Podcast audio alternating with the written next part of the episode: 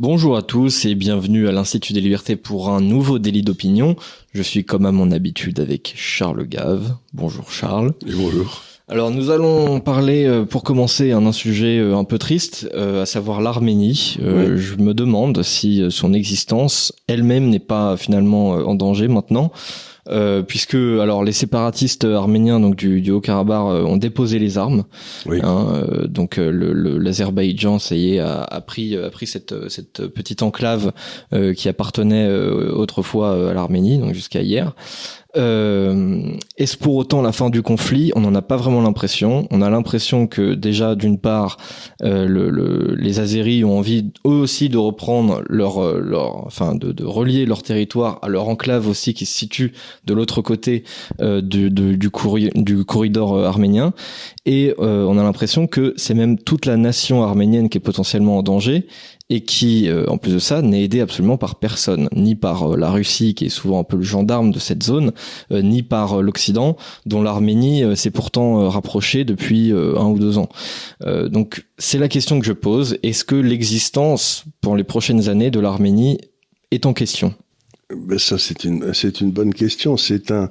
L'Arménie, historiquement, je crois que c'est sans doute le pays qui a été le premier pays chrétien. Oui, ils ont adopté le christianisme en l'an 301. C'est-à-dire que euh, oui, c'est le premier pays qui a été chrétien. Et c'est une forme de christianisme qui était avant les grands conciles. Donc ils sont, ils sont, ils sont très anciens chrétiens. Et euh, bien sûr, euh, ça a son rôle à jouer dans la réflexion parce que ben, c'est des amis, hein, si j'ose dire, de, de cœur. Quoi. C'est alors quand j'étais enfant, j'ai lu pas mal de livres sur la façon dont le, ce qu'il faut appeler le génocide arménien avait eu lieu, c'était un livre, je me souviens, je crois que le titre c'était Les 40 jours de Musadak, c'est comment les Arméniens avaient résisté à l'armée turque pendant 40 jours dans un endroit où il n'y avait rien sur une montagne, enfin bref. Donc euh, c'est un sujet qui me tient à cœur, c'est euh, et ça fait partie de ces sujets qui sont extraordinairement difficiles à traiter parce que vous avez euh, un peuple ancien qui est une religion ancienne euh, qui est l'objet d'une euh, tentative d'annihilation par euh, des peuples plus récents, plus nombreux, plus... Mais ce qui m'inquiète un peu dans ce que vous venez de dire, c'est que ce sont des Azéris. Mhm. Et il y a toute une partie de l'Iran qui est Azéri. Oui, absolument. Il y a toute une partie de l'Iran qui est Azéri. Et l'Iran doit être assez inquiète de ce qui se passe parce que euh, il y aurait peut-être une tentative de, ensuite de la part des Azéris de se relier aux Azéris iraniens. Effectivement. Ouais. Et ça, ça, si j'ose dire, ça risque de, de partir dans une autre direction. Parce que je crois qu'il y a à peu près que la moitié de la population iranienne qui est vraiment, qui est vraiment. Voilà, le, le reste, c'est des ethnies qui ont été conquises au travers du, du temps et en particulier euh, une grosse partie des champs de pétrole de euh, l'Arabie Saoudite, ça appartient à, des, à une population perse. Donc, il y a des Iraniens qui sont pas en Iran, il y a des Azéris qui sont pas iraniens mais qui sont en Iran, puis à côté il y a l'Azéri qui est en train d'essayer de ratatiner les Arméniens. Donc, euh, ça fait paraître les Balkans comme un endroit simple. c'est, donc, et puis, euh, alors d'habitude, c'était l'ours russe qui mettait sa patte là-dessus et qui faisait tenir euh, ces gens-là à peu près en ordre de marche. Il y a une espèce de relation historique entre les Arméniens et les Russes puis qu'ils étaient tous les deux, les, tous les deux chrétiens, sauf pendant la période soviétique. Mais enfin, et, et donc, euh, mais la Russie, a, en ce moment, elle a un peu d'autres chats à fouetter, quoi. Oui, c'est ça. Avec l'Ukraine, euh, je sais pas s'ils veulent ouvrir un deuxième front, mais euh, c'est une sacrée boîte de Pandore, quoi. Ouais. Et c'est un coin, il vaut mieux pas ouvrir les boîtes de Pandore parce qu'on sait pas trop ce qui va en sortir, quoi. C'est, mm. euh, plutôt, on sait trop bien ce qui va en sortir. Donc le, ce qui, ce qui a perdu l'Arménie, là, c'est ce petit territoire qui était en haut, où il y avait... Euh, qui était complètement isolé d'ailleurs, donc euh, qui était pas tenable militairement. Alors est-ce que les Azéris vont avoir l'intelligence de s'arrêter à ça? Bon, ils ont repris le, le Haut-Karabakh, c'est ce qu'on peut souhaiter, mais euh, on revient toujours à la même idée qui, qui moi, me, me tracasse énormément, c'est que on a décidé euh, quand, on, quand l'Union soviétique s'est écroulée, que dans le fond, on n'allait pas toucher aux frontières, que les frontières c'était intangible, qu'on allait faire une politique à la Metternich, c'est-à-dire que les frontières, euh, ça bouge pas, ça bouge pas, ça bouge pas, point bas. Mais il y a un deuxième problème, c'est que l'article 2, je crois, de la Charte des Nations Unies dit que il y a un droit des peuples à disposer d'eux-mêmes. Oui. Ce qui est complètement antinomique avec l'article 1 qui est on touche pas aux frontières. Quoi. Je veux dire. Et il y a il y a quand même en Afrique, au Moyen-Orient, toute une série de frontières qui ont été établies, même là, qui ont été établies par les pouvoirs dominants de l'époque et qui correspondent à aucune réalité, euh, réalité tangible. ethnique, euh, mm. euh, historique. On l'a bien vu par exemple avec l'affaire du Kosovo. Ben, c'est un nouveau foyer de troubles qui s'ouvre et on avait besoin de ça comme d'un trou dans la tête, quoi. C'est à, peu près, c'est à peu près ce que. Maintenant, on peut pas laisser les Arméniens sans, sans être, sans les aider. Donc, euh, si les Azéris vont trop loin,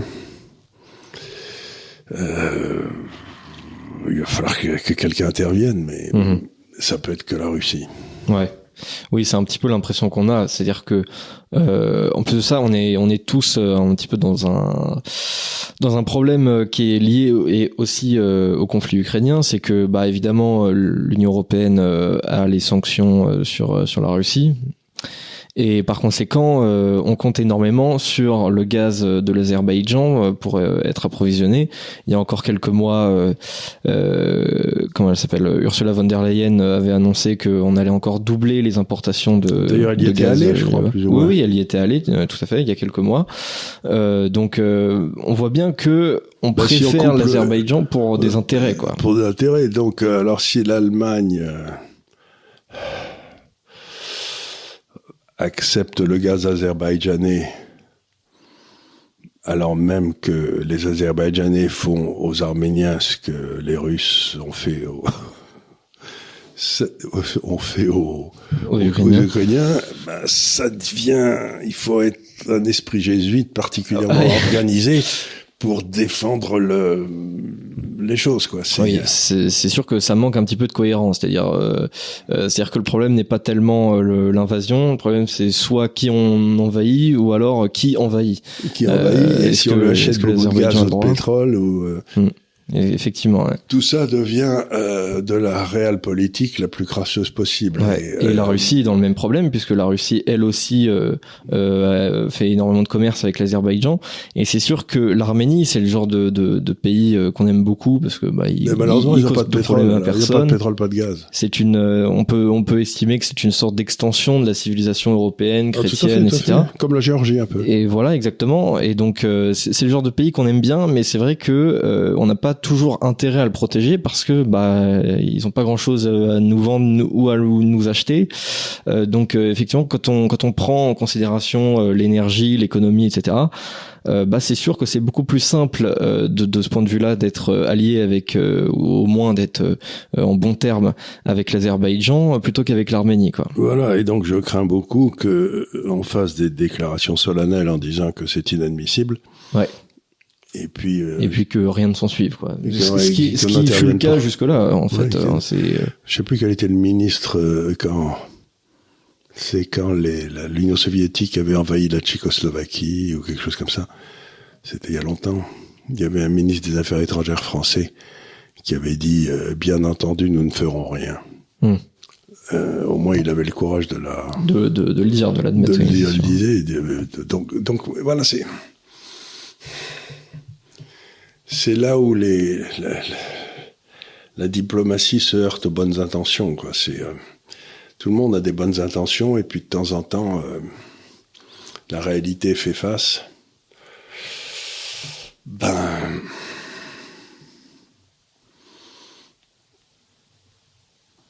Je crains pour les Arméniens. Moi aussi, je, crains pour eux. Je pense qu'on est, on est nombreux à le faire.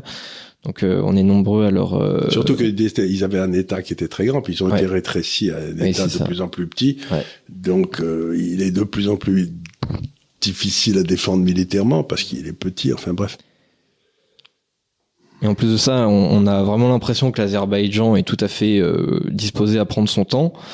Ils ont, ils sont pas particulièrement pressés et c'est sûr que bah eux, euh, leur, leur puissance, leur PIB, tout ça euh, grandit euh, bien plus vite que celui de l'Arménie. Donc leur potentiel pour, pour avoir une armée importante. Si les Russes vont pas au secours des Arméniens, je crois que ah bah oui, mais là, euh, ça semble pas être la, la, la dynamique euh, qu'on semble observer. Et effectivement, vous, vous l'avez souligné, le, le, seul allié un peu dans, dans, dans la zone euh, que peut avoir l'Arménie, c'est l'Iran, précisément à cause du nombre d'Azéris qu'il y a dans, dans, toute la partie nord de l'Iran.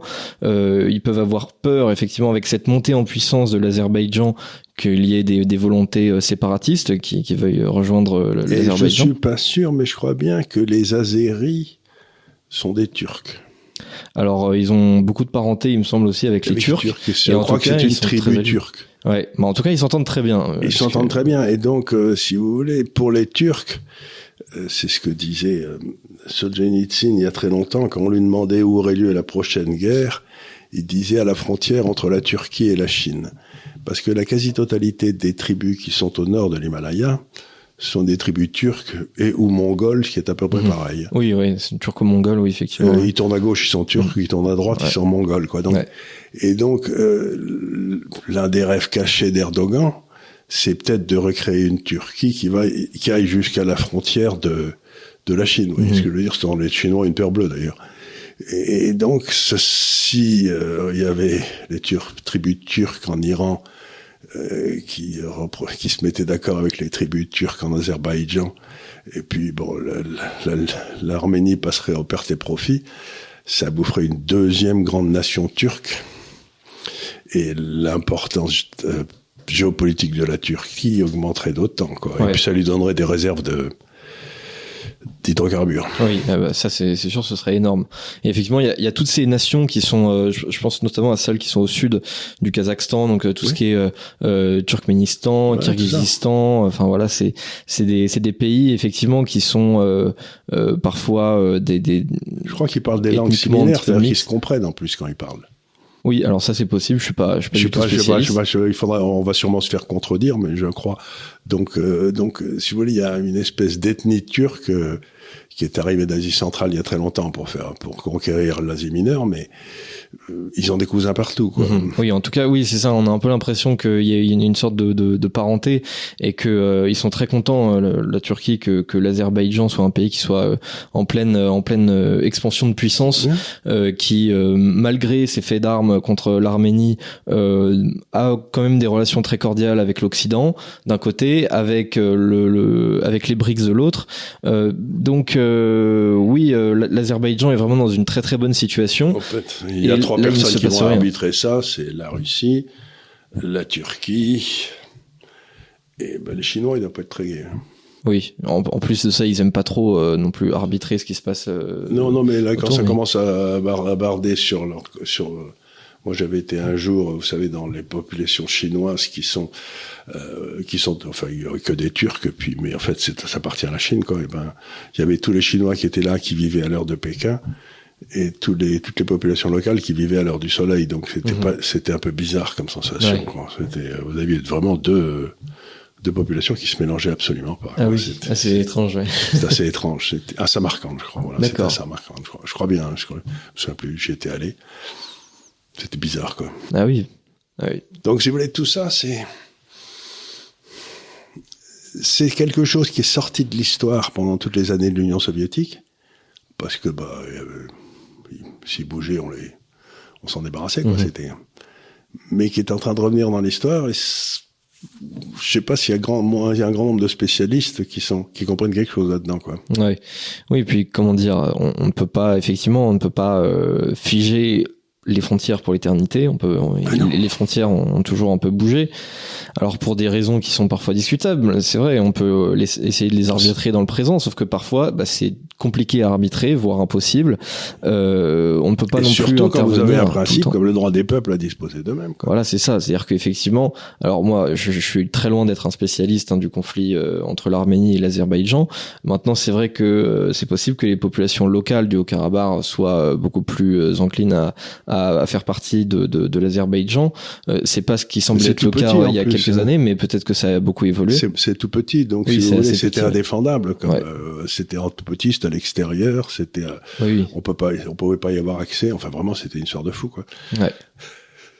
Donc, euh, ben oui, ça va être. Euh, ben on a, oui, on avait besoin de ça encore une fois comme un trou dans la tête, mais enfin, euh, faut, faut, faut faire avec. Mais bah, c'est pas. Faut faire face. Ouais. Et la question qu'on va se poser, c'est est-ce que c'est un nouveau. Il y avait des, de, de vieilles bagarres entre les Arméniens et les Turcs, ça, ça remonte à. Mais est-ce que c'est une continuation de la bagarre entre les Arméniens et les Turcs qui aurait un deuxième nom qui s'appellerait les Azéris, quoi C'est ça là. Ouais.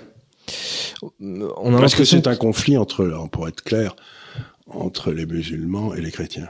Alors là, effectivement, il y a, y a de ça. Ouais. Ça, c'est sûr. Euh. Est-ce que c'est est -ce que c'est ça la vraie question? Je, je, je sais pas.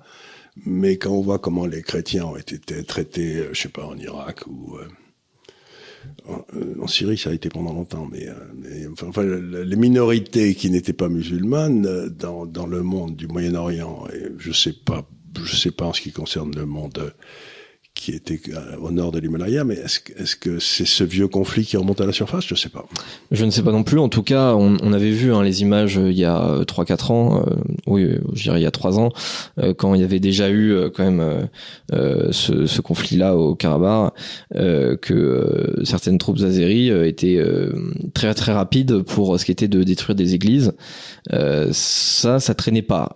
donc c'est sûr que il y, a un fond de ça évidemment, c'est de la géopolitique, mais c'est aussi, je pense qu'il y a, il y a aussi un conflit de, de, de religion, un conflit de civilisation euh, qui, qui se rajoute par-dessus. Et, et aujourd'hui, euh, l'Europe est pas du tout disposée, euh, en tout cas actuellement, à protéger sa civilisation. Donc là, ben non, puisque c'est maintenant la quasi-totalité des gens en pouvoir ne se reconnaissent plus en Europe comme chrétiens, puisqu'ils sont laïcs. Hmm. Donc on a Autrefois, on allait, on volait au secours de nos frères chrétiens, mais aujourd'hui, euh, c'est pas des frères laïcs, si j'ose dire. Donc là, on n'y est pas du tout. Donc, euh, bah, évidemment, on adresse euh, toutes nos condoléances hein, aux, aux, Arméniens, qui, qui, sont qui sont des, des, des amis de toujours, mais malheureusement, je, je pense qu'il vaut mieux pas s'attendre à grand chose et il vaut mieux barricader ce qui reste parce que ça risque de pas en rester là.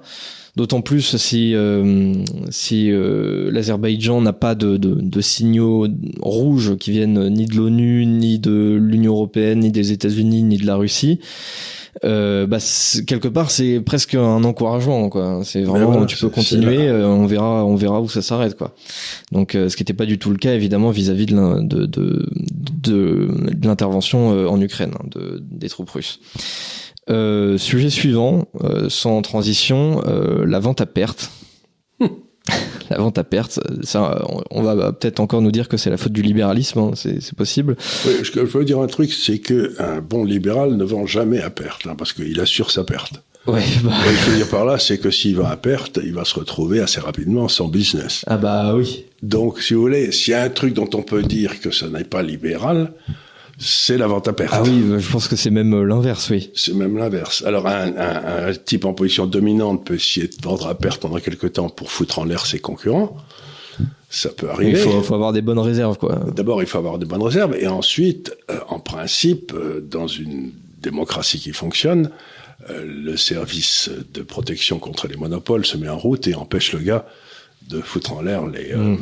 les, les, choses comme ça. Quoi. Mais en principe, la vente à perte, ça n'est pas libéral. En principe, ouais. Bah, euh... enfin, j'imagine que tout le monde va dire que c'est oui, encore, voilà, encore un coup du néolibéralisme, je sais pas quoi encore.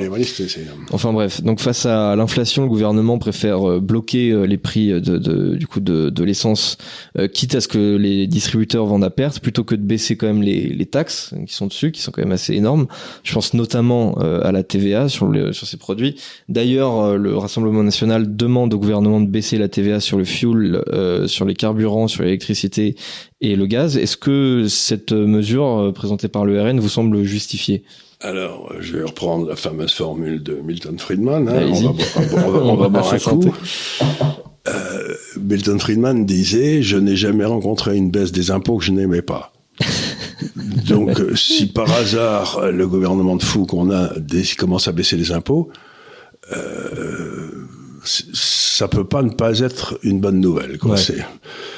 Mais si vous commencez à baisser les impôts euh, et que ça devient populaire, euh, qu'est-ce que vont devenir tous nos tous nos administrateurs, tous nos administrateurs, toutes les hautes autorités, tous les tous les, grands conseils, etc. tous les grands conseils, etc. qui sont chargés de surveiller euh, la marche de la fonction publique et où on met les gars pour qu'ils aient trois ou quatre salaires parce que comme ça ils peuvent dire qu'ils ont des petits salaires. Donc, ce que je veux dire par là, c'est que la baisse des impôts partirait d'un principe assez fondamental que les impôts sont trop élevés. Non, mais vous vous rendez compte de ce que je viens de dire là? Mhm. si, les impôts sont trop élevés, euh, il serait peut-être bon de continuer à baisser les impôts. Mais si on continue à baisser les impôts, euh, à un moment, on va plus avoir besoin de, on va plus avoir de quoi payer les gens qui cherchent à nous empêcher de travailler toute la journée, quoi. Donc, ouais. donc vous vous engagez sur la pente glissante du libéralisme, dont tout le monde sait que c'est le principal danger, que c'est eux qui ont fait mis les gens dans des camps de concentration. C'est euh... moi, il y a quelque chose qui m'étonne en tant qu'observateur de la vie intellectuelle et politique. Je suis depuis longtemps. C'est quel est le vrai problème de la science politique? Il y en a qu'un une fois que vous avez donné le pouvoir, la violence légitime à une institution qui s'appelle l'État, dès que vous lui avez donné ce pouvoir, la question c'est comment je vais empêcher ce monstre que j'ai créé de me martyriser moi? Donc le seul problème de la science politique, c'est une fois que vous avez créé un État, comment vous l'empêchez de, de, martyriser ses mhm. propres citoyens quoi? C'est euh, comment contenir euh, l'État quoi? Comment comment empêcher l'État de devenir criminel quoi? Tous les crimes du XXe siècle ont été faits par des États. Aucun d'entre eux ne se disait libéral d'ailleurs les seuls qui n'ont pas fait de, et au, au, 19e aussi, puisque c'est les, États libéraux qui ont, empêché l'esclavage, enfin qui ont interdit l'esclavage. Donc, ce que j'essaye de dire, si vous voulez, c'est que on arrive maintenant à un moment de vérité où l'État, un peu partout, on se rend compte qu'il est prédateur. On le voit avec les impôts qu'il prend partout. C'est la première partie de la question. Et le deuxième, c'est qu'on commence à avoir des États qui redeviennent criminels. Et euh, ben, euh, quelle est la seule solution qu'on ait trouvée historiquement? C'est le libéralisme et l'application du droit commun à mmh. l'État. Donc, il n'y a pas de protection contre l'État en dehors du droit.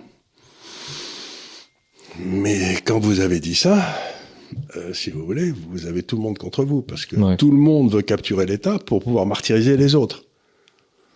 Moi, je cherche à part Moi, si, si, si j'étais dans l'État, si vous voulez, comme disait Bastia, on lui demandait qu'est-ce que vous feriez si vous étiez ministre du commerce et de l'industrie? Il dit j'abolirais tous les trucs qui empêchent le commerce et l'industrie, toutes les réglementations, toutes les administrations qui s'occupent de ça. Et puis ensuite, je donnerai ma démission une fois que j'aurai tout aboli parce que j'aurai plus rien à faire. après ça, ils se débrouillent tout seuls, les mecs. Euh, oui, c'est ça. Hein, quelque part, un, bon ministre de l'économie dans un système libéral, il fait rien. Quoi. Il, ben, a pas de boulot. Il s'occupe de rien. C'est une autre histoire. Moi, j'ai un frère qui vit en Suède. Il y a quelques années, il y avait eu des tentatives pour rapprocher Renault et Volvo.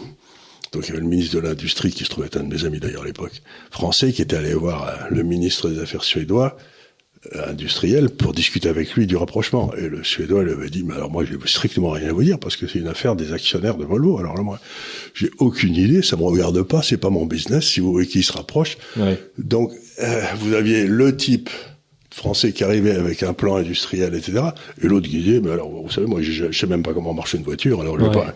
Oui, il y a un présupposé français qui, qui veut que euh, si jamais des, des, grosses marques veulent, veulent faire des trucs ensemble, l'État doit intervenir pour essayer de, de faire pour, pour faire un truc, de faire un champion français ou je sais pas trop quoi. D'ailleurs, c'est pour ça qu'on se retrouve avec 9% de production industrielle, alors que les Suédois sont encore 25. c'est qu'à force d'avoir des gars qui s'occupent de l'industrie, ben, il y en a plus, quoi. Donc, si vous voulez, vous avez cette vraie, ce vrai problème, c'est, vous avez cet État, oui, il faut baisser les impôts, ce qui implique qu'il faut faire baisser le poids de l'État, ce qui implique qu'il faut ramener l'État dans ses fonctions régaliennes, ce qui implique qu'il faut le sortir de tous les endroits où il a rien à foutre, comme la gestion des hôpitaux, par exemple. Qu'est-ce qu'il a à foutre avec la gestion des hôpitaux Rien à voir. Et, et, ainsi de suite. Quoi. Donc, euh, quand vous vous engagez sur la pente glissante de euh, exactement pourquoi l'État fait ça, euh, vous arrivez à la conclusion que l'État doit faire que les seuls endroits les choses dans lesquelles il n'y a pas de possibilité que le marché le fasse. C'est-à-dire le secteur régalien. Hmm. Puis le reste, vous vous dites, ben, je suis pas certain qu'il le fait si bien que ça, quoi. Ouais. Donc on est en train d'arriver à un moment où euh, les gens disent il faut baisser les impôts. Oui, mais si vous baissez les impôts, ça veut dire que vous baissez le poids de l'État.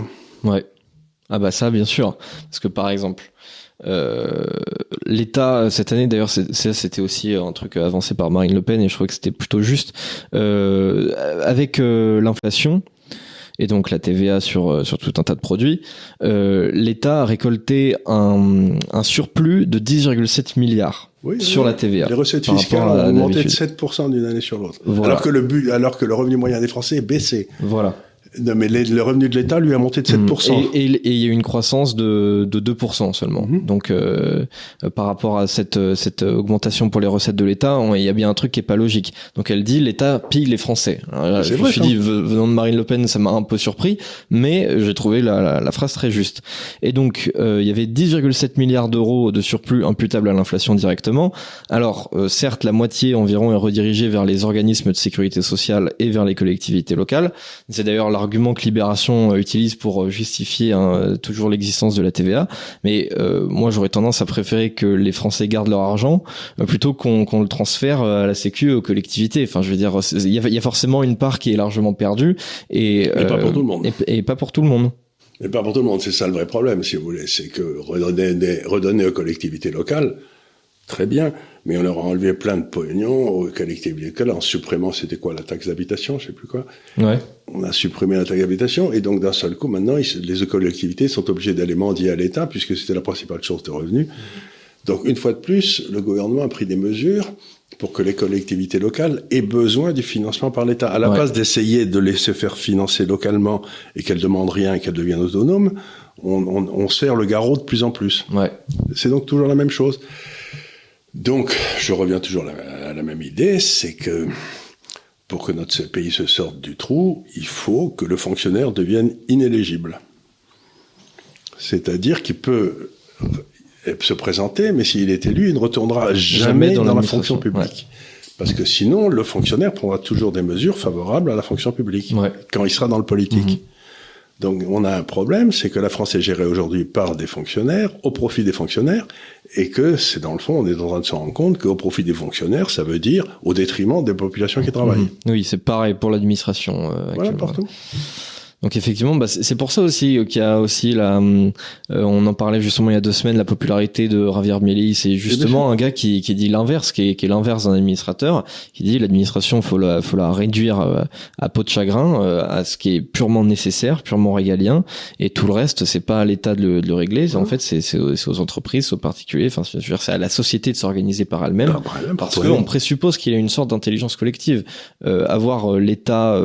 l'intelligence collective, c'est assez c'est assez simple. Si vous donnez un mauvais service, euh, par exemple dans l'éducation, si les écoles sont, en concurrence parce que vous avez donné un ticket d'école à chacun, à chacun des enfants que vous avez, il a un ticket qui présente à l'école de son choix. Donc les bonnes écoles reçoivent plein de tickets, se développent. Les mauvaises écoles font faillite et ferment. Euh, mais ça, c'est un système concurrentiel. C'est-à-dire que il faut monter une société où, dans le fond, quelque chose comme l'éducation, euh, il faut tout le monde ait une bonne éducation. Il faut que cette éducation soit payée par les impôts. Mais il n'y a aucune raison que ça, soit délivré par des fonctionnaires. Vous voyez ce que je veux dire? Mhm. C'est-à-dire que le financement de l'école, ben, peut-être les programmes peuvent être déterminés au niveau national, mais l'exécution de l'œuvre, du travail, il n'est pas certain que le faire exécuter par des gens euh, qui sont peut-être pas vraiment intéressés par leur métier, mais qui sont allés parce qu'ils avaient la sécurité de l'emploi, trois mois de vacances, je n'en sais rien. Ben, donc, vous voulez, réintroduire de la concurrence sans réintroduire l'argent, c'est ça tout le paradoxe. Ouais. Oui, c'est vrai que effectivement la la la, la dérive possible de, de par exemple de l'éducation si on la met euh, purement dans un marché euh, capitalistique, effectivement après on a purement un système euh, d'écoles privées où en fait juste les les petits pauvres se retrouvent dans des écoles nulles avec les, les, les pires profs et ensuite les les, c'est ce qui se passe aujourd'hui. C'est ce qui se passe aujourd'hui, tout à fait. C'est ce qui se passe aujourd'hui, tandis que si les parents pouvaient donner le ticket à l'école de leur choix, et ce qui est amusant, on l'a très bien vu en Suède, c'est que donc les bonnes écoles Et les tickets sont donnés par les municipalités, justement. Qui elles sont capables de vérifier si l'école est de bonne qualité ou de mauvaise qualité. Donc c'est donné par ça. Et ce qui est amusant ce qui se passe, c'est qu'il y a une bonne école qui commence à monter, l'immobilier monte beaucoup autour. Et donc mhm. la municipalité est très contente. Parce que du coup, comme toutes ces recettes viennent de taxes sur l'immobilier, euh, donc vous avez des liens comme ça qui se créent, qui, qui sont vertueux. Ouais. Donc c'est pas du tout l'intérêt euh, effectivement de, de, Regardez par exemple dans le 16e où j'habite à Paris, là, du côté de, de Passy par là, vous avez au moins quatre ou cinq très très bonnes écoles qui sont dans un rayon de 500 mètres où je vis. Mm. Bah, L'immobilier est hors de prix. Ah bah oui. Bah, c'est sûr. Et puis effectivement, c'est un quartier qui est très familial, donc oui. Et puis les familles sont là aussi. Et donc euh, oui, effectivement, bah il y a, y a, vous avez Franklin, Franklin Saint-Jean, il y a Saint-Jean, il y a la Tour, il y a la Providence, il y a le grand lycée qui s'appelle, je sais plus comment ça, lui qui est là sur, sur la route de la Pompe là, euh, l'immense lycée qui est là. Euh, oui, Gerson. Gerson. Et, vous avez Gerson. Oui, et Janson de Sailly à côté. Ouais. Et Janson de Sailly, vous avez quand même six ou sept écoles qui sont incroyables. Ouais.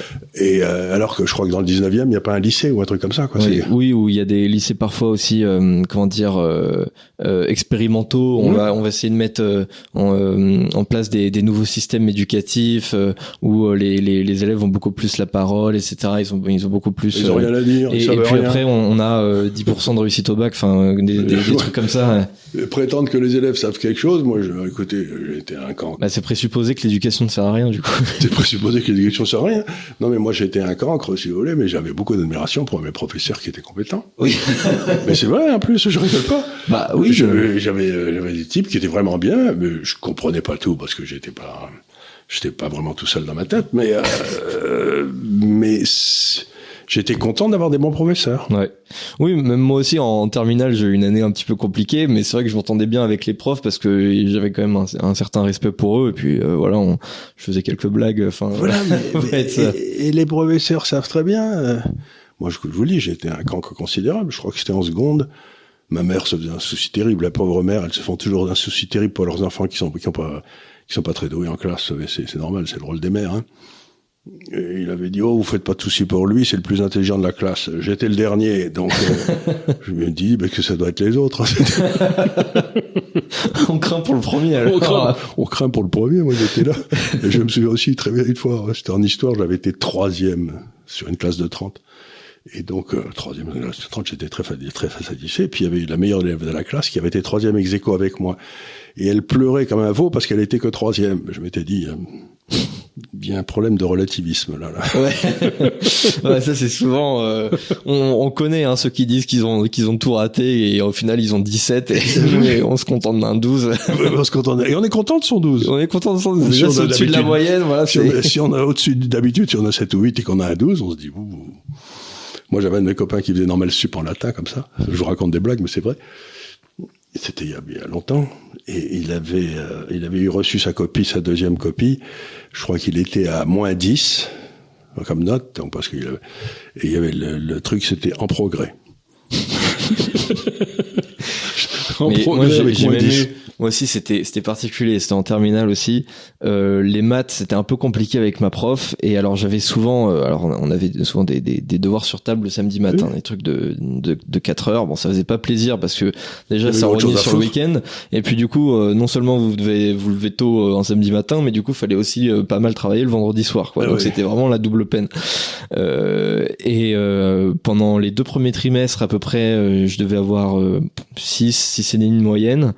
Et puis euh, après, au troisième trimestre, j'avais plutôt euh, cinq et demi, 6, quelque chose mmh. comme ça. Ça avait encore un peu baissé. Euh, mais la prof euh, m'a dit que j'avais quand même beaucoup progressé et que c'était beaucoup mieux.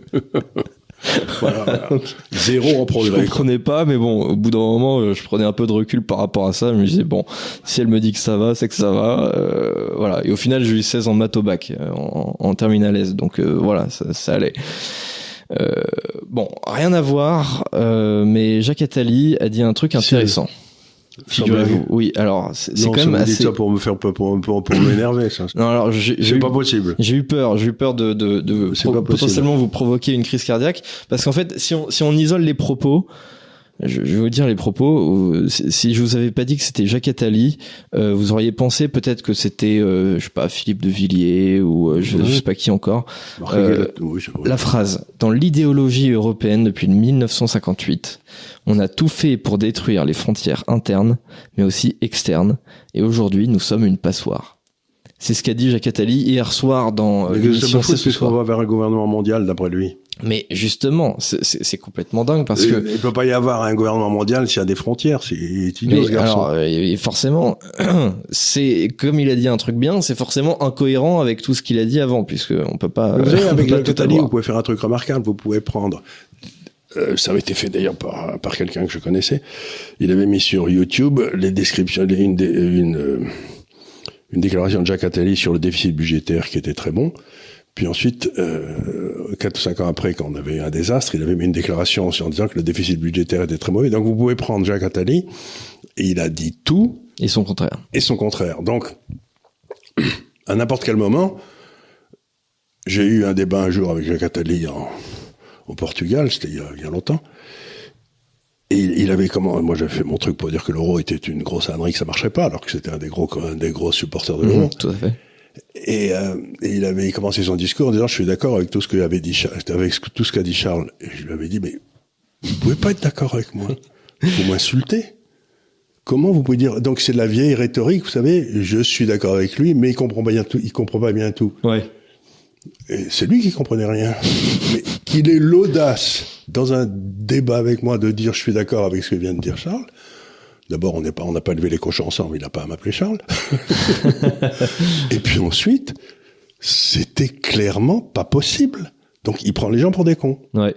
Bah là, je sais pas s'il si, prend les gens pour des cons ou alors peut-être qu'il a, il a un phénomène inverse de la sénilité. Peut-être avec l'âge, il devient intelligent. Il, devient intelligent ou peut-être euh, il devient sénile, mais du coup avec lui ça, ça s'inverse. Euh, mais en tout cas, j'ai trouvé que c'était une, une, euh, une, phrase assez intéressante de sa part. En plus de ça, il était face à Nathalie Loiseau, qui est donc euh, euh députée européenne macroniste, et qui avant ça était ministre délégué de l'Europe, de je, sais pas quoi, juste avant, jusqu'en 2019, entre 2017 et 2019 et, euh, et qui donc est une pure macroniste et qui, qui ne fait que exécuter juste le, le, la pseudo idéologie d'Emmanuel Macron quoi. Emmanuel Macron étant lui-même euh, un avatar politique, euh, politicien de, de, de toute l'idéologie de Jacques Attali.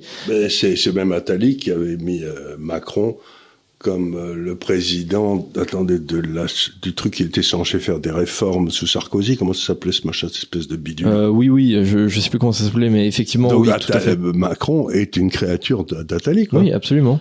Ben, c'est le gars, si vous voulez, qui vous emmène dans un désastre et qui, euh, une fois que le désastre est consommé, dit euh, moi j'y suis pour rien, j'ai jamais, j'ai jamais proposé oui, ça. Il y a un peu de ça, il y a un peu de ça. quand même le mec, euh, c'est pas de ma faute quoi. Hmm.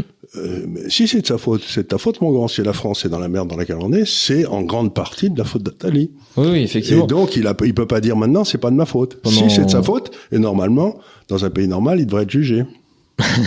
bah peut-être, il y a peut-être des, des fondements légaux pour pour le juger. En tout cas, ce qui est sûr, c'est que c'est en contradiction totale avec ce, ce qu'il a défendu pendant quand même des années, et des années, c'est-à-dire l'idée euh, voilà de de l'homme nomade, d'aller vers une population mondiale qui ira ensuite vers euh, un, un, gouvernement mondial. Enfin, je veux dire, c'est euh, c'est antithétique avec l'idée que l'Europe doit se protéger. Alors soit qu'on doit protéger les frontières internes, soit qu'on doit protéger les frontières externes. Je sais pas si l'Europe doit se protéger, mais en tout cas, il faut qu'on ait une politique de l'immigration qui soit rationnelle. C'est ce que demandait Lull. Il disait, par exemple, il y a des gens qu'on peut laisser rentrer sans aucun danger. Et il y a des gens qu'on peut pas laisser rentrer. Donc ça suppose de faire une différence entre les différents immigrés. Ah bah bien sûr, bien sûr. Ça aussi, euh, oui, il y en a beaucoup qui veulent pas faire la différence et qui pensent que c'est tous des réfugiés de guerre, qu'ils ont tous. Euh... c'est tout pareil, que les, hommes sont, sont interchangeables. Bah, le, dernier livre, le dernier papier qu'a écrit Ellul, c'était justement sur l'immigration, etc. Je, les gens voient les gens le lire, mais c'est tout à fait étonnant parce qu'il dit, euh, il demande, et pourtant c'était un homme autant de gauche qu'on pouvait l'être. Hein. Donc, euh, donc encore une fois, si vous voulez, c'est c'est quelqu'un qui, euh, qui c'est exactement comme la ligne Maginot. J'imagine que M. Attali aurait été un chaud partisan de la ligne Maginot s'il avait vécu quelques années avant. Et vous vous faites la ligne Maginot et ben vous avez un désastre et ensuite, vous dites, moi, j'ai jamais recommandé le Maginot. Hmm. Euh, si. Donc, c'est extraordinaire. Cette, vous défendez des idées quand elles ont été appliquées et qu'elles n'ont pas marché. vous vous en lavez les mains. Mm. Ben, si vous aviez été dans le secteur privé, vous auriez été viré avec perte et fracas. D'ailleurs, il a été viré avec perte et fracas de la banque où il était en Angleterre, par la Banque centrale d'Angleterre. Je me demande toujours pourquoi. Et donc, c'est un manque d'honnêteté intellectuelle. Il a même pas le courage de dire, se tenir droit et de dire, je vous demande pardon, je me suis trompé. Ouais. Oui, effectivement, parce qu'on peut changer d'avis moi je, veux bien je veux bien l'entendre. par la retraite et effectivement euh, alors déjà euh, alors soit soit on l'enferme euh, soit on fait un énorme mea culpa de j'ai défendu cette idée j'ai défendu cela j'ai eu tort et maintenant il voilà je vous demande pardon et maintenant il faut par exemple c'est un chaud partisan de l'euthanasie. Il a écrit des livres quand il avait 25 ans disant qu'il fallait qu'on tue les gens à partir de 65 parce qu'ils servaient plus à rien. Je crois qu'il approche des 80 et il s'est toujours pas suicidé quoi. Ouais. Non c'est pour moi si vous voulez c'est vraiment l'archétype du faux intellectuel euh, oui, je pense aussi. c'est euh, vraiment, c'est vraiment le faux intellectuel, c'est-à-dire celui qui s'amuse à jouer avec des idées sans se rendre compte qu'il n'y a rien de plus dangereux que des idées. Ouais. Et qui s'amuse à les jeter comme ça en pensant qu'il est brillant. Et euh, d'ailleurs, euh, je pense qu'il doit penser qu'il est très intelligent. Il, il, a publié beaucoup de livres. Il paraît qu'il en a écrit certains d'ailleurs. Publié, oui. Écrit, je sais pas. voilà, c'est ce qu'on disait toujours. C'est un de mes amis libanais qui l'avait reçu à déjeuner et qui lui avait demandé, euh, que le lui avait demandé qu'est-ce que qu'est-ce que vous en pensez de mon dernier livre. Et euh, le Libanais qui était un homme très très malin que j'aimais beaucoup a dit euh, j'ai pas eu le temps de le lire vous non plus sans doute. Ah oui parce que peut-être ils les écrivent pas mais peut-être ils les lisent pas non plus. C'est peut-être une possibilité. j'avais trouvé ça mourir de rire. Nathalie était était vert. Je comprends. Non mais c'est rigolo quoi. C'est non c'est pas rigolo parce que c'est tragique. Euh, ouais c'est tragique parce que ces gens-là vous amènent dans des désastres. Par exemple, tout dans ce qui précédait la deuxième guerre mondiale, il y a eu toute une série de gens qui étaient des euh, anti-guerre, euh, des pacifistes, etc. Bon, ils avaient parfaitement le droit d'être pacifistes, mais ça n'empêche qu'après ça, ça a été, ils ont été en grande partie responsables du désastre militaire qui nous mm. est arrivé. Puis après la guerre, ils sont devenus violemment, euh, en général, communistes. C'est et ils ont condamné ceux qui avaient ceux qui, ceux qui avaient collaboré avec les Allemands. donc euh, la responsabilité de l'intellectuel dans ce qui se passe, on a beaucoup de mal à l'établir. Mm. Et je trouve que ça devrait être le normalement c'est le boulot de la concurrence entre intellectuels de dire celui-là c'est un Jean Foutre il a peut-être des idées, mais c'est un Jean Foutre. Or, aujourd'hui, cette classe intellectuelle, faussement intellectuelle, a monté un système où les autres intellectuels qui pourraient les critiquer n'ont pas droit à la parole. Hmm. Donc, euh, Monsieur Attali, ça fait quand même 50 ans qu'il se trompe, ça doit faire 50 ans qu'il a une chronique dans le point, que personne ne lit, qui est nul, mais il est payé pour ça. Hmm. C'est-à-dire que quand même, moi, je serais le directeur du Point. Il y a longtemps que j'aurais supprimé les chroniques d'Atali, de Bernard-Henri Lévy et tous ces gars-là. Parce que ce sont des idées fausses.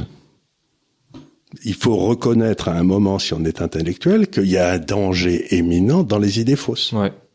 Oui, effectivement, on, on on n'appuie pas assez euh, sur euh, la responsabilité des intellectuels. Et sur le résultat de qu'est-ce qu'ils disaient il y a dix ans? Sur les, les résultats de, de, de, l'application de leurs idées. Et c'est pour ça que, selon moi, euh, Attali, c'est pas vraiment un intellectuel. Pour moi, Attali, c'est un expérimentaliste des idées. C'est-à-dire que parfois, il a des idées qu'il traverse. Il se dit, ok, c'est peut-être, c'est peut-être un peu intéressant. Euh, il l'évoque dans, dans, dans, un bouquin. Le problème, c'est que derrière, l'expérimentaliste des idées, on doit pas le prendre autant Mais sérieux. Regardez par exemple il a été très actif pour la création de l'euro. Et, il s'est vanté d'avoir créé l'euro de façon que, personne ne puisse en sortir. Alors, on savait que c'était un système, n'importe qui réfléchissait savait que c'était un système qui pouvait pas marcher. Mais la pénalité, si on sortait, était telle, on était exclu de l'Europe, etc., que du coup, l'euro est, devenu, est, est, resté, ce qui est un vrai désastre. Mm-hmm. Donc c'est pour ça qu'encore une fois, c'est une ligne Maginot. Ouais. Euh, mais voilà quoi. Donc euh, normalement, on aurait dû dire, Monsieur Attali, vous avez écrit, publié que l'euro permettrait une croissance plus forte, etc. On est arrivé exactement au résultat inverse. 20 ans après l'euro, le niveau de vie des Français moyens euh, a baissé d'à peu près 10% en termes réels. Vous en êtes directement responsable. Est-ce que vous pourriez la fermer? Est-ce que vous pourriez simplement arrêter de parler? C'est pas difficile taire. Ouais, ouais, non, je sais. Alors c'est pas du tout difficile de se taire. Et puis effectivement, ce que ce que je regrette, c'est que non seulement Attali est souvent invité euh, dans, dans, dans des émissions, mais en plus de ça, effectivement, il n'est euh, que très très rarement mis en face de certaines de ses contradictions ou de ses erreurs. Bien sûr c'est quand même dommage. Euh, c'est-à-dire que bon, il, il est passé peut-être. Si vous le faites, vous êtes jamais réinvité. voilà, il est passé peut-être euh, une ou deux fois euh, chez, chez, Zemmour à l'époque de, de, Face à l'info. Il, il, me semble que ça avait été assez intéressant. Euh, mais en règle générale, bah là, par exemple, dans ce, ce format de débat assez ouvert sur sur France 5, sa seule opposition qu'il y avait sur ce plateau, elle était plus à gauche que lui. Euh, je veux dire, euh, donc euh, dans la continuité, même encore plus de, de toutes les idées en fait qu'il a défendues pendant des années. finalement, c'était c'était les mêmes, mais encore plus encore Et plus on à la, à la vieille idée de Solzhenitsyn. Il disait bon, il peut mentir, c'est très mal. Il faut pas mentir, mais surtout, il faut pas que le mensonge passe par vous. C'est-à-dire qu'il y a toute une série de journalistes qui savent que Nathalie est dangereux, dit des bêtises, etc. Et ils relaient les propos d'Atali avec, avec faveur, parce qu'il est puissant et qu'il peut faire leur carrière. Bien, mais ces gars qui relaient la pensée d'un être nuisible sont aussi coupables qu'Attalé lui-même. Ouais. C'est euh... oui, ce sont des modes de transmission. De, de C'est-à-dire que le, le, vecteur de transmission qui est transmet de lui-même une idée dont il sait ou il se doute qu'elle est dangereuse est certainement coupable aussi. Oui, effectivement, oui, je, suis assez d'accord. Il y a une forme de, de, culpabilité quand on sait pertinemment que les idées de quelqu'un sont, sont, sont, extrêmement dangereuses. Enfin, je veux dire, en plus, les, les journalistes le savent. Je veux dire, ils invitent pas des, ils invitent pas de. Et pas puis en plus, ils regardent des résultats. Ils ont accès au, au, à l'historique. Ils peuvent taper Google, voir ce que Attali disait il y a 30 ans, ou 40 ans, ou 50 ans. Dieu sait qu'il en a dit des conneries. Comme dit ma chère fille, non seulement il en a dit, mais il en a écrit beaucoup aussi. Donc ça reste. Et en plus de ça, bon, après le, le problème, c'est que aussi beaucoup de journalistes ne, ne s'en rendent pas forcément compte parce que. Eh ben, alors, il faut pas qu'ils soient journalistes. Ce, bah, le problème, c'est que on fait quasiment que ça aujourd'hui, quoi. C'est-à-dire que c'est, c'est vraiment la, la, la, même continuité des idées, euh, souvent à gauche, euh, souvent dans Mais cette euh, pas idéologie à gauche, proche de, parce de que ce que dit ce qu'Attali, ça a toujours été contre la nation, contre l'État, contre la France, etc. Un petit peu comme BHL eh bien ces gens-là, ils ont tout à fait le droit de penser ça, mais euh, ça a des conséquences. Hmm. Ça a des conséquences. Oui, on sait les observer aujourd'hui, on sait. Euh, on, on, va bien on sait aujourd'hui. estimer euh, que- qu'elles sont dangereuses. Donc, il n'a pas le droit de dire aujourd'hui que les, les frontières sont devenues des passoires, Ouais, parce qu'il a tout fait pour ça. ouais. Ou alors il s'excuse et il dit euh, Je me suis trompé. Je, me suis trompé. Je me suis trompé. J'ai souvent défendu. euh, bah, franchement, il a, il a souvent défendu l'idée que les frontières devaient être des passoires. Donc je veux dire, c'est tout à fait logique d'observer que ce sont des passoires. Et, euh, selon lui, les frontières ne devraient pas exister et on, on voit pas les frontières de l'espace. Du coup, elles doivent pas exister à l'échelle humaine. Enfin, je veux dire, tout un tas de raisonnements euh, complètement, euh, complètement idiots. Euh, il défend le- l'homme nomade, il défend l'homme mondial, l'homme monde. Mais il défend, vous savez, il c'est un homme des arbres. Oui, Un c'est homme des bateaux. Un homme des bateaux, et tout à fait. le- les hommes des arbres, il Absolument. avait toute sa vie, il a eu le plus profond mépris pour, Oui. les, pour les locaux. Oui, absolument. Le- Pour lui, il Je pense veut- pas que M. il- Attali il joue, a- joue au rugby, tiens. Euh, ça, j'avais, non, je- j'imagine pas trop. Il, a- il doit même pas savoir comment ça marche. Non, je pense pas. Parce que le, ru- le- le rugby, c'est vraiment... euh, le- Il faut avoir des bons appuis dans la terre, là. il faut avoir des bons appuis dans la terre, il faut avoir des mains qui peuvent euh, arracher des ronces. Ouais, là, faut pas, faut pas voler trop facilement parce que Non, non, non, c'est- pas un truc d'idée, ça. Ah, c'est sûr. Voilà. Euh, enfin voilà, donc c'était quand même agréable de l'entendre dire ça, mais c'est vrai y non, c'est pas tout- il y grave, a ça pas prouve qu'en plus, il cherche à, il cherche à, à- prétendre qu'il euh, qu'il est pas coupable. Alors qu'il l'est. Oui, effectivement. Sur, Donc c'est même ce pas, c'est même pas, si, si, c'est très grave. Moi, je suis, je suis furieux Alors, non, mais qu'ils bien disent sûr, ça. c'est grave. Bien sûr, Moi, je suis furieux qu'ils disent ça. Moi- ça n'est pas parce que c'est simplement pour essayer de se sauver la, se sauver les fesses. C'est ce que dit m'appelle mon fils, c'est protect my ass. Alors, C'est-à-dire, il cherche à se protéger, à protéger ses fesses. Bah, cela dit, s'il cherche à, protéger ses fesses, quelque part, c'est bon signe aussi, parce que ça veut dire que aujourd'hui, peut-être qu'il sent que Mais non, pour parce qu'il bon il côté de n'admet pas l'histoire. qu'il s'est trompé. Oui, certes. Il n'admet que- pas qu'il s'est trompé. Non mais je parle pas pour lui, je parle pour euh, pour les pour les autres, pour pour nous qui défendons l'idée de l'idée de frontière, l'idée de nation, l'idée de tout ça. Ça, ça veut dire que peut-être que Attali sent que pour plus tard, pour être sauvé, pour être du bon côté de l'histoire, il faut défendre les nations, les frontières. Mais je Ce n'était pas, le cas il y a, il y a, il y a Je crois qu'il simplement cherche à pas avoir d'emmerdement. Peut-être, peut-être, je sais pas. Euh, en tout cas, voilà pour pour Atali qui euh, était pour le moins pour le moins surprenant. On va parler un petit peu rugby quand même pour défendre euh, l'atmosphère, hein, comme comme à chaque fois. Euh, ce samedi, on a euh, quand même les deux meilleures nations au, classement qui, qui s'affrontent, à savoir l'Irlande et l'Afrique du Sud. Alors déjà, est-ce que vous avez un petit pronostic? Est-ce que vous avez un, un, préféré ou en tout cas quelqu'un qui Je peux vous dire un truc que je viens d'apprendre. C'est que vous savez qu'au rugby, il y a des remplaçants, je crois qu'il y en a sept, qu'on fait rentrer en deuxième mi-temps quand les autres sont fatigués, etc.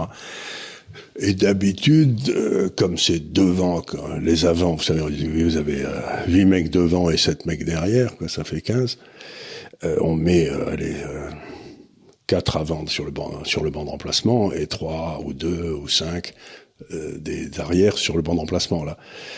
Et là, pour le match contre l'Irlande, les, les Sud-Africains ont mis six avants sur le banc d'emplacement et simplement un type à l'arrière. Ça veut dire que ça va être un match qui va s'arrêter au demi de mêlée. voyez, ça, ça va être féroce. C'est-à-dire que ça va être une bataille entre avants féroce entre les Irlandais. Et tous ceux qui ont joué au rugby savent que jouer contre les Sud-Africains, c'est jouer contre des types qui cherchent littéralement à vous broyer, à vous blesser, à vous faire reculer, à ce que vous ayez peur. Donc ça va être un match intéressant parce que vous connaissez la vieille blague, c'est qu'il y, a une bagarre dans un bar irlandais, vous la connaissez? Euh, vous l'avez peut-être déjà raconté, mais il y a euh, une bagarre dans un bar irlandais. Alors il y a un type qui rentre dans le bar qui dit, euh, qui tape sur la, l'épaule d'un gars qui était en train de se taper avec les autres. Il dit est-ce que c'est une bagarre privée ou est-ce que je peux je peux m'amuser aussi quoi. Donc euh, essayer de faire peur aux Irlandais, c'est pas une bonne idée. Non, c'est compliqué, c'est sûr. C'est compliqué parce qu'aujourd'hui euh, ils, vont y aller eux aussi. Donc je fais pas de pronostic, mais je dis que ça va être un match d'une violence inouï. Bah en tout cas, ça promet d'être une très très belle affiche. Ah, c'est une belle euh, affiche, mais une magnifique ça affiche. Va, ça, risque d'être violent, ça risque d'être très physique. Ça va être d'un, ça va être d'un physique, ça va être quelque chose. Ça, c'est. Euh, et on peut se poser aussi la question de la façon dont ce tableau a été fait, parce que dans le fond, les quatre meilleures équipes du monde sont dans la même moitié, puis après de l'autre côté, pour des raisons historiques, il n'y a que toutes les brelles. Donc on sait très bien que euh, les, les, les quarts de finale et les demi-finales dans le tableau où est la France, c'est là où il y a toutes les meilleures équipes. Et puis de l'autre côté, vous avez l'Angleterre, le Pays de Galles, les gens comme ça qui sont pas très bons, les Fidji. Donc la vraie finale, ce sera la demi-finale du tableau où est la France. Ouais, c'est euh, oui, effectivement, c'est effectivement je, poussais un coup de gueule tout à l'heure juste avant l'émission par rapport à ça en disant que c'est quand même mieux fait euh, au foot parce que euh, lorsque en fait vous êtes quand vous êtes dans une poule avec une équipe, si vous terminez deuxième et l'autre premier par exemple, euh, et eh bien, vous, vous passez de l'autre côté du tableau, de sorte que vous ne pouvez pas rencontrer quelqu'un que vous avez déjà rencontré en mmh. poule avant la finale. Et donc ça veut dire que bah, ça arrive quand même régulièrement qu'il y ait euh, deux grosses équipes dans une même euh, dans une même poule. C'est pas c'est pas fondamentalement très grave parce que derrière elles ne vont pas se rencontrer en quart de finale ou en demi-finale. Alors que là effectivement, ce qu'on risque d'avoir, une hypothèse, c'est euh, la France première de son groupe, Nouvelle-Zélande première de notre groupe et euh, de l'autre côté, peut-être admettons Irlande première du groupe et Sud euh, Afrique du Sud ensuite. Ce qui voudrait dire que la France affronte l'Afrique du Sud en quart de finale. Donc déjà très belle affiche, ça peut être une affiche de finale. Et de l'autre côté, la Nouvelle-Zélande affronterait l'Irlande. Et pareil, bah, si la Nouvelle-Zélande gagne contre l'Irlande, nous on affronterait de nouveau la Nouvelle-Zélande en demi-finale. Enfin bref, on a clairement des des, des, des plus gros matchs, euh, je pense, ah en tout cas des plus matchs intéressants vont être dans en, quart et en demi. Et ça, pareil, bon, ça arrive aussi en parfois en Ligue des Champions parce que euh, au foot parce que ça il y a des il y a des pour les quarts de finale et les huitièmes de finale c'est des tirages au sort c'est quoi le foot déjà? C'est non, je devais vous expliquer, mais je vous expliquerai un autre jour parce qu'il y a aussi la règle du hors-jeu. Ça, ça va être compliqué. compliqué là, oui. le foot, je vois, il y a des types qui courent et qui sont trop payés. Ouais, en fait, faut, globalement, faut jouer avec les pieds, quoi. Mais bon. Ils sont beaucoup trop payés, ils courent comme des lapins, mais on sait pas pourquoi. Il y a qu'un ballon, il y a qu'un ballon. Enfin, ça n'a aucun intérêt. il y a qu'un ballon, bah, au rugby aussi. au rugby aussi, mais personne s'en occupe du ballon. oui, c'est pas faux. C'est pas, pas toujours l'objet principal. Mais euh, mais oui, pour le coup, là, je dois dire que c'est mieux fait au foot. Et en plus de ça, il y a, y a autant de matchs alors que c'est une Coupe du Monde à 32 au foot, alors que là, c'est une Coupe du Monde à 20. du coup, il y a plus d'équipes, mais il y a autant de matchs parce qu'il y a trois matchs de poule, puisqu'il y a quatre équipes par poule, et ensuite il y a un match de huitième de finale. Donc là-dessus, je, je, pense que le rugby devrait s'inspirer du foot pour ce qui est des, des, des coupes du monde, parce que là, on a des phases de poule qui sont hyper longues euh, et où en plus on a quand même les meilleures affiches. Euh, Mais imaginez-vous la France. Bon, alors elle va devoir se payer. Bon, elle va devoir se payer, mettons l'Irlande de l'Afrique du Sud, puis ensuite l'Afrique du Sud et l'Irlande, puis ensuite la finale. Donc, ça veut dire que si par hasard on est champion du monde, on, on va avoir l'espace de trois semaines, mais quatre matchs épouvantablement difficiles qui vont laisser des traces, quoi. Ouais. Euh, c'est euh, vous pouvez le, le, foot bon ils courent comme des lapins ils sont pas très costauds ils sont pas très mal. Mais le rugby quand vous avez joué à face d'un Fidjien qui court comme un lapin et qui fait 140 kilos euh, vous savez euh, faut pas oublier que c'est l'impact c'est la masse par le carré de la vitesse. Ah oui oui c'est énorme. donc moi quand je jouais au rugby il y avait des mecs qui faisaient 120 kilos mais ils couraient pas ils allaient à pied, si j'ose dire, en marchant d'une mêlée à une autre ou à la touche après. Mais maintenant, les mecs, ils courent comme des lapins. Oui, en plus, oui, c'est ça. Ils courent comme des lapins, ils sont inarrêtables, ces mecs. Et, puis, et puis, ils courent vite. Hein. Oui, oui, oui. Ils courent, ils courent vite. Alors, donc, moi, je crains le match Irlande-Afrique du Sud. J'y serai pas, mais je, je vais le regarder à la, à la télévision. Euh, mais cela dit, il, va y avoir, il va y avoir des civières. Hein. Vaut, vaut, bah, vaut mieux qu'il y ait un maximum de civières parce que peut-être avec un peu de chance, ils auront pas le temps de, de s'en remettre pour, euh, pour quand on les rencontrera, que ce soit une équipe ou l'autre. Donc, euh, vaut mieux pour nous qu'il y ait un maximum de civières. Comme ça, après. Euh, Je me souviens, j'avais été assisté à un match France-Afrique du Sud qui était au Parc des Princes, c'était il y a longtemps. Et euh, j'étais au bord de la touche là, et il y a l'ailier sud-africain qui a fait un démarrage comme ça, mais en s'échauffant. Hein. Mais c'était un cheval. Il m'a fait peur. J'étais là. Mais vous imaginez pas le gars, quoi. D'abord, il courait à une vitesse pas croyable. Puis ensuite, il était grand. Et il levait ses genoux très haut. Donc, si on essayait de le plaquer aux genoux, on prenait les genoux dans les dents et c'était pas, hein. Je me suis dit, mais, mais comment ils arrêtent ce mec-là, quoi? Bah ouais, on avait ouais. pris une branlée, d'ailleurs. Bah, Aujourd'hui, c'est un truc de fou. Hein, la, la, préparation physique, les, les, les, capacités physiques des gars, ils sont capables de faire 110 kilos et de courir à une vitesse complètement folle. Ils sont grands, ils sont agiles. Ah bah ouais, c'est particulier aujourd'hui les équipes. Hein. Déjà, c'est les équipes les plus lourdes de de, de l'histoire et en plus de ça, c'est quand même les équipes les plus rapides. Alors, euh, faut combiner les deux, ça va être compliqué. Non, mais ça va être des matchs très intéressants, mais euh, ça va ça va être euh, le, match Afrique du Sud euh, contre euh, Irlande, puis le match que j'aurai ensuite l'Afrique du Sud. Jouer contre l'Afrique du Sud, c'est jamais un cadeau. Parce qu'ils cherchent pas. Vous savez, il y a des gens quand, par exemple, les Français, quand ils essayent de passer avec une balle, ils essayent de faire un, changement de pied ou n'importe quoi. -hmm. Euh, en Afrique du Sud, ça se pratique pas. Ça, vous le rentrez dans le dans, dans le dans l'art aussi vite, aussi fort que vous pouvez, dans l'idée qu'il vous arrêtera trois fois et la quatrième fois, il dira bah écoutez, bah, pff, passe, vous en avez marre. Hein, ouais. Oui, c'est vrai. Euh, c'est fatigant. Hein bah c'est vrai. À la longue, euh, quand quand on imprime comme ça sur un joueur, d'ailleurs parfois ça ça le fait même au foot. Hein, quand vous avez euh, des, des, des, un bon coup d'épaule, euh, bah ça ça empêche derrière le, le, défenseur de se dire bon là je vais y aller à fond quoi. Oui, non mais donc.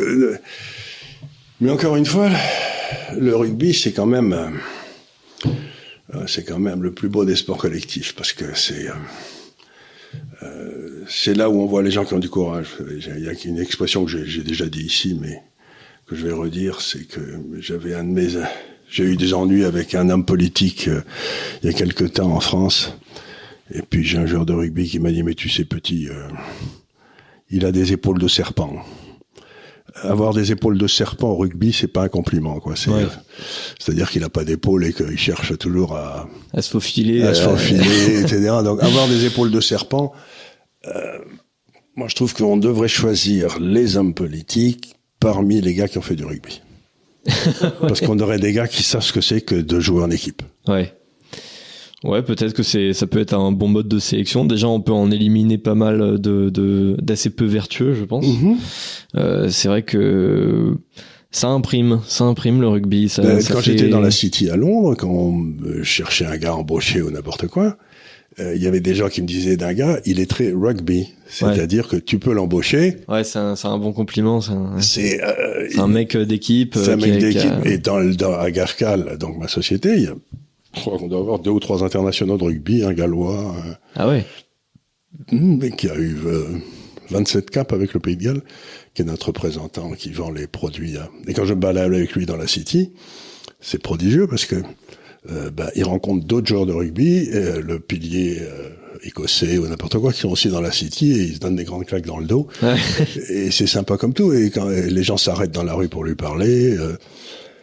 et donc, vous voyez ça dans l'atmosphère du public tout le monde se marre dans, une, euh, dans, un, dans un match de rugby.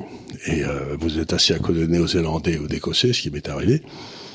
Et ils sont en train de se, cogner du whisky tranquille et ils vous passent la, la, gourde de whisky pour que vous en buviez un peu, alors que la France vient de marquer un bel essai, quoi. Donc, donc il y a une espèce de gentillesse des gens du rugby que vous trouvez absolument pas dans le public du foot. Bah, c'est sûr, c'est pas c'est pas un sport de vice-lard. Hein. C'est sûr, faut faut savoir rentrer dans l'art, faut faut être. Euh, et puis on va prendre une bière après. Physiquement, on va prendre une bière après.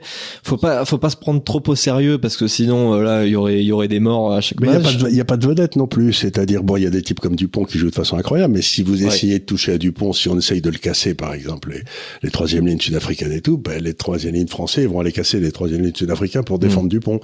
Donc il y a une espèce de solidarité et d'ailleurs, il y a aussi quelque chose que, par exemple, on voit pas dans, dans, dans bah, notamment au foot, mais aussi dans d'autres sports collectifs, euh, c'est que, euh, d'ailleurs, il y a deux écoles à ce sujet.